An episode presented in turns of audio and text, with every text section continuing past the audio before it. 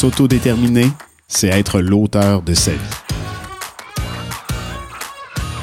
Je suis Martin Cawitt, professeur et titulaire de la chaire Autodétermination et handicap de l'Université du Québec à Trois-Rivières et directeur scientifique du programme sur l'autodétermination du Centre de formation Campus en France.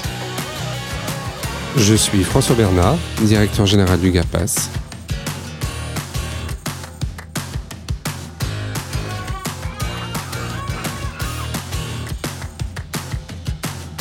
Ensemble, agissons pour l'autodétermination des personnes en situation de handicap, mais pas que.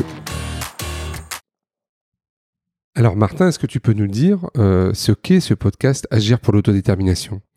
Ce podcast, en fait, c'est l'occasion de découvrir qu'est-ce que c'est que l'autodétermination et comment ça pose euh, des défis particuliers pour les personnes en situation de handicap. Donc, je suis euh, professeur, je suis titulaire d'une chaire qui est la chaire autodétermination et handicap. Donc, un lieu où on fait des travaux de recherche, mais également où on offre des activités de formation et d'accompagnement pour intégrer, en fait, le concept d'autodétermination dans les pratiques d'accompagnement des personnes en situation de handicap.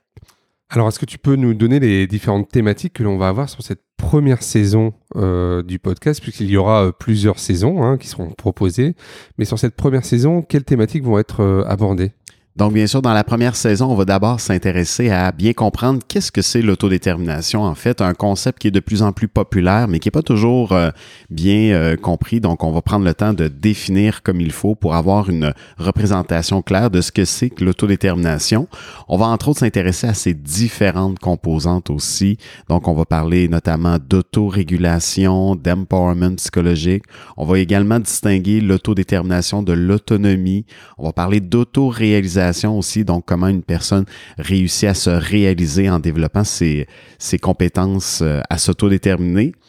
Euh, il y a des éléments importants aussi. On va prendre le temps de regarder les différentes occasions d'autodétermination qui peuvent s'offrir à une personne, sachant que ces occasions-là aussi posent parfois un défi qui est celui de gérer le risque hein, qu'on peut courir, le risque peuvent, avec lequel composer quand on cherche à s'autodéterminer. Donc, on va réfléchir euh, là-dessus et s'intéresser également à l'autodétermination de façon un petit peu plus particulière, notamment pour les personnes polyhandicapées, les personnes autistes, et on va regarder aussi les défis que ça pose pour les personnes qui ont une déficience intellectuelle. Alors sur cette première saison, donc on aura 10 euh, épisodes d'une dizaine de minutes euh, à chaque fois. Hein. L'idée étant euh, que Martin, tu nous présentes sur, pour chaque thématique une définition de ce qu'est la thématique abordée, puis qu'on ait aussi des cas concrets à chaque fois pour que ce soit le plus accessible possible pour tous. Oui, tout à fait. Eh bien, écoutez, n'hésitez pas à, vous abonner euh, au podcast avec le lien euh, qui apparaît dans, les commentaires. Et puis, euh, on est preneur également de vos retours sur ces premiers contenus pour qu'on puisse, pour les prochaines saisons, vous apporter des éléments de réponse ou des thématiques que vous souhaiteriez aborder. Merci Martin. Merci.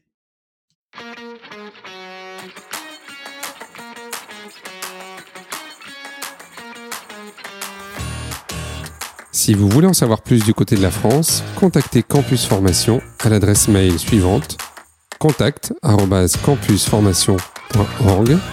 Toute l'équipe se fera un plaisir de vous monter un programme de formation, d'accompagnement ou de conseil sur mesure. Pour le Québec, découvrez les travaux de recherche en cours de la chaire Autodétermination et Handicap au www.uqtr.ca/ch. Au plaisir Martin. Au plaisir François.